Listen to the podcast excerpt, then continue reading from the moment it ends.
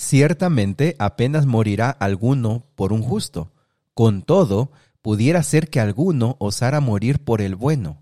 Mas Dios muestra su amor para con nosotros en que siendo aún pecadores, Cristo murió por nosotros. ¿Te gustaría saber cuáles son algunos de los resultados, algunos de los beneficios de la salvación, de la justificación por la fe? Bueno, quédate con nosotros y estudiemos juntos Romanos capítulo número 5.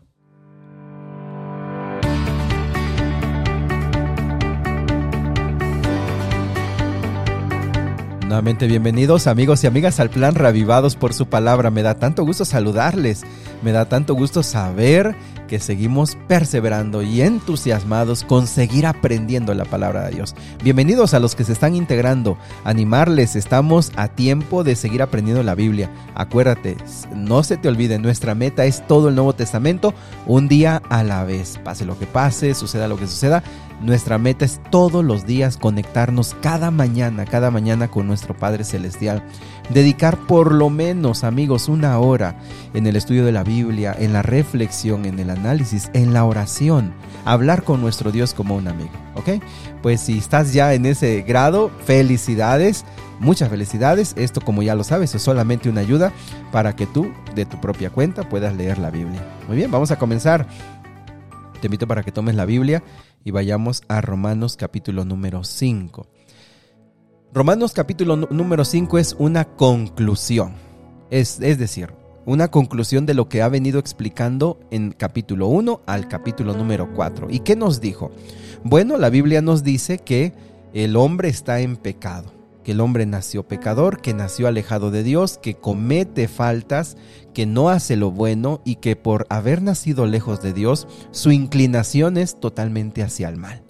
Que está perdido, que no hay manera que él se pueda salvar, que no hay manera que él pueda cambiar, que no hay manera de que pueda haber realmente un, una transformación de su corazón por él mismo. Pero también nos habló acerca de que la salvación se ofrece gratuitamente, sin ningún costo. También se nos ha dicho que no hay nada que tú puedas hacer para comprar el favor de Dios, o decir, comprar la salvación. No hay nada nada si tú haces algo para con el deseo de decir que Dios me ame más, que Dios tenga más misericordia de mí, que porque yo hago esto bueno Dios me va a dar más cosas. No, estás equivocado. La salvación es gratuita. Y también se nos ha dicho que la ley de Dios, los diez mandamientos, nos sirven no para otra cosa, sino para mostrarnos nuestros pecados. Que cuando vemos la ley de Dios nos damos cuenta en que estamos fallando y entonces la ley de Dios nos anima, nos invita a ir a Cristo, que es el que tiene la solución. Y también estudiamos el caso de Abraham, ¿verdad? Que él fue un hombre de fe que recibió la promesa por fe, no porque él se la ganó, sino por fe, y que creyó en Dios. Y ese haber creído fue lo que lo justificó lo que lo salvó, pues, porque él confió en Dios y, y confió tanto que Dios le hizo una promesa de que tendría descendencia numerosa como las estrellas y él no tenía hijos y ya era un hombre de 100 años y no tenía hijos, ¿verdad? Y él creía, seguía creyendo que Dios cumpliría. Es, es un hombre de fe. Muy bien, entonces el, el capítulo 5 comienza como la conclusión. Y saben, este versículo es muy importante ¿Por qué? Miren cómo dice en la versión Reina Valera 1960. Justificados pues por la fe, tenemos paz para con Dios por medio de nuestro Señor Jesucristo. Como dice, justificados. Y esa palabra justificados tiene que ver como con salvados. Somos salvos por la fe. Dice, tú eres salvo porque crees en Dios, no lo mereces, crees en Él, eh, te has arrepentido de tus pecados y tú crees en Él.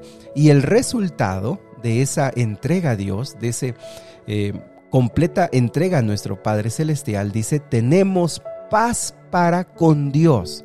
¿Qué tenemos? Paz. ¿Por medio de quién? De nuestro Señor Jesucristo. Uno de los resultados, uno de los beneficios que tienes cuando tú entregas tu vida a Dios es que viene una paz a tu vida que no habías experimentado. ¿Por qué?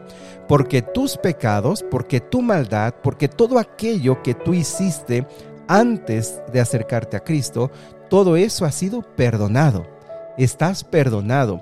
Y el hecho de que ya nunca más vuelvas a pasar noches en las que tengas que pensar en lo que hiciste, la maldad, la culpabilidad y todo eso, trae como consecuencia que tú puedes estar en paz con Dios. Dios te ha perdonado y también puedes estar en paz con los demás. Es por eso, amigos, que presos que están condenados a estar toda la vida en la cárcel encuentran paz cuando se han arrepentido y están en paz con Dios. Dicen, mi, cuerpo está preso aquí, pero mi mente y mi espíritu son libres porque Dios me ha dado la paz. Tienen paz. Ve el versículo número 2, dice, por quien también tenemos entrada por la fe a esta gracia en la cual estamos firmes y nos gloriamos en la esperanza de la gloria de Dios. ¿Qué significa eso?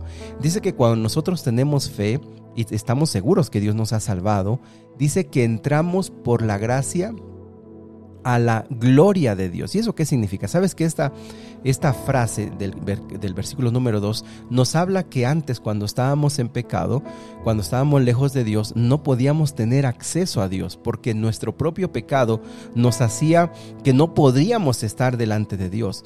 Pero por medio de Jesucristo, es decir, como que si la, la, imagen, yo quiero que te la imagines, la imagen es que tú siendo pecador, pero te has arrepentido y has entregado tu vida completamente a Dios, gozas de la paz, te tomas de la mano del Señor y Él te lleva ante el Padre. Y lo que quiere, dice el versículo número 2, que allí te quedes en la gloria de Dios. Y la gloria, dice el versículo número 2 eh, dice, nos gloriamos en la esperanza de la gloria de Dios. Es decir, eh, la persona va, esa es la imagen, que vas ante el Padre y ahí te quedas disfrutando de su gloria, disfrutando del gozo, disfrutando de la paz, pero estás allí no por tus méritos, por eso no te glorias en, no te glorías en ti, porque yo soy un hombre bueno, porque ayudo a los demás, porque doy esto, doy aquello, porque caminé tal, a tal lugar, porque fui de rodillas a tal lugar. No. La gloria es por la misericordia de Dios, estás ante la presencia de Dios. Y es por eso, amigos, que quien realmente entiende estas palabras es cuando su corazón se transforma porque ahora tiene gozo, tiene paz, tiene esperanza de una vida mejor. ¿Y sabes por qué se necesita esperanza? Versículo número 3. Y no solo esto, dice, otro beneficio, sino que también nos gloriaremos en las tribulaciones, sabiendo que la tribulación produce paciencia la paciencia prueba y la prueba esperanza. ¿Qué significa? Significa que una persona que se ha entregado a Cristo tiene gozo, tiene paz, está ante Dios en el sentido de que eh, eh, vive confiando, seguro, caminando con Dios cada día, y allí se quiere quedar, ahí quiere permanecer y también en medio de las tribulaciones, y amigos, creo que esa palabra la entendemos. ¿Sabes que tribulaciones viene de una palabra que significa opresión, significa algo que te está presionando el pecho. Y eso lo entendemos. Cuando tenemos problemas, dificultades en esta vida, es como que nos están presionando. Pero cuando vivimos en Cristo, cuando estamos ya en, este, en ese paso de que le hemos entregado nuestra vida a Cristo, entonces nosotros en medio de las tribulaciones de este mundo que te están oprimiendo el pecho, que te están acabando, tú tienes una esperanza y dices, gloria a Dios porque esto es temporal, esto va a pasar, un día esto va a terminar, el Señor a quien yo sirvo, como decía Pablo, ¿te acuerdas? De quien soy y a quien sirvo, ese es mi Padre y me va a ayudar. Y entonces tú soportas, dice, las tribulaciones y eso produce en ti paciencia. Amigos, ¿no les parece que eso necesitamos muchos? Que Dios produzca paciencia en nuestra vida. La paciencia produce una prueba que nos da esperanza. Sabes que perdón, sabes que muchas personas eh, no entienden por eso al cristiano que realmente vive en Cristo. ¿Por qué? Porque tiene estas características. Tiene esta manera diferente de vivir. En medio de las pruebas y las tribulaciones tiene paciencia, soporta con paciencia, pero también de manera activa vive con gozo y vive con esperanza. Y vea, eh, vamos a cambiar un poquito del tema y vea lo segundo, el versículo 6. Dice, porque Cristo cuando éramos débiles a su tiempo murió por los impíos. Ciertamente, versículo 7, apenas morirá alguno por un justo. Con todo, pudiera ser que alguno osara morir por el bueno mas Dios muestra su amor para con nosotros en que siendo aún pecadores, Cristo murió por nosotros. Estimados amigos, creo que este es uno de los versículos más hermosos de toda la Biblia. Este es uno de los versículos más hermosos de esta carta que Dios te escribió a ti. ¿Y qué dice? Otro de los beneficios de haber sido salvos y de entender la salvación es que tú te das cuenta, y, Pablo lo dice en palabras muy humanas, dice, mira, versículo 7 dice, mira, es muy probable que, es probable, perdón, es probable que alguno, alguno se atreviera a morir por una persona justa. ¿Y quién es un justo? Una persona justa es una persona que hace las cosas correctamente, que es intachable, que tiene una buena conducta. Dice, probablemente alguien, alguien moriría por una, una persona justa. Y es más, dice Pablo, versículo 7, me atrevería yo a decir que quizá habría alguien que moriría por una persona buena.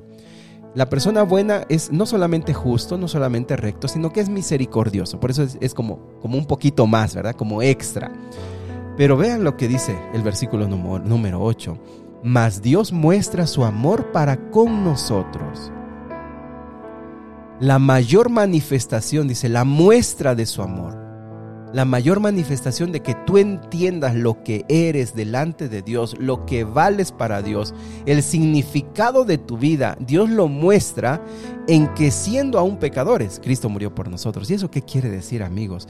Eso quiere decir que Jesús sabía perfectamente el Padre, Dios mismo sabía perfectamente que a nosotros siendo pecadores y que lo íbamos a rechazar y que no íbamos a entender sus propósitos y que lo íbamos a escupir y que lo íbamos a crucificar y que lo íbamos a golpear y que lo íbamos a y nos íbamos a burlar de él, que eso hicieron en ese tiempo y hasta el día de hoy se sigue haciendo, que hoy la gente se burla de Dios, se burla de todas las cosas de Dios, que la gente lo rechaza, que la gente se ríe, que la gente aún los que son cristianos no lo representan con toda la maldad del ser humano. Dios lo sabía y sabiendo eso, Él todavía decidió venir a morir por nosotros. Así que apreciados amigos, no hay algo que el ser humano pueda hacer para que Dios diga, sabes, no puedo amarte ya. Porque todo lo que el ser humano pueda inventar y hacer de mal, el Señor ya lo sabe. Y a pesar de eso, Dios vino para abrir la oportunidad a todos nosotros de poder ser salvos y entrar a la tierra nueva. Versículo número 10. Porque si siendo enemigos fuimos reconciliados con Dios por la muerte de su Hijo, mucho más estando reconciliados seremos salvos por su vida. Nosotros fuimos reconciliados. Aunque tú digas, yo no le hago mal a nadie, yo no me meto con nadie, pues sí, pero nacimos del ejército enemigo. Y en esa condición de pecado éramos enemigos de Dios. Pero Él tomó la iniciativa contra los que se rebelaron. Él tomó la iniciativa y vino y nos reconcilió. Nos buscó y nos puso en paz con Él. Sabiendo que lo rechazaríamos, sabiendo que nos burlaríamos, sabiendo que nos reiríamos de lo que Él hace, Él aún así, su amor es permanente. Por eso amigos, es que tú no puedes hacer nada para que Él te ame más, porque Él te ama perfectamente. Tú no puedes hacer algo para que Él te bendiga más, porque Él te, te quiere bendecir. Lo único que sí te digo es que cuando tú le entregues tu vida a Él, podrás descubrir las grandes riquezas del gozo, de la paz, de la esperanza, y podrás entender ese amor que va a transformar tu vida, va a transformar tu carácter y te dará la fuerza para vivir en un mundo de tantas aflicciones y de tantas dificultades. ¿Te gustaría estar en paz con Dios? ¿Te gustaría ser salvo por Dios? ¿Te gustaría disfrutar de todo esto que la Biblia dice? Tú lo puedes hacer, lo puedes recibir esta mañana. Y cuando tú estás en paz con Dios, créeme, porque la Biblia lo dice, que esta vida será para ti diferente. Todos los problemas que hoy ves, todas las angustias que hoy tientes, todos los problemas que oprimen tu vida, cobrarán una forma diferente de enfrentarlas y de vivirlas. Vamos a orar, querido Dios y Padre, bendice a tus hijos que esta mañana están abriendo su corazón a ti, que te dicen que quieren que tú seas el rey, el rey y el principal en sus vidas. Esta mañana recibe a quienes están confesando sus pecados y reconocen que tienen faltas y reconocen que tienen errores pero vienen a ti, Señor, reconociendo que necesitan de ti. Bendíceles, Padre querido. Tómalos en tus brazos de amor. y que se haga tu voluntad en sus corazones. En el nombre de Jesús. Amén. Que Dios te bendiga, que pases un excelente día. Y recuerda, si tú estás en Cristo, ya no estás peleado con Él. Estás de su lado y Él quiere caminar contigo todos los días. Que Dios te bendiga.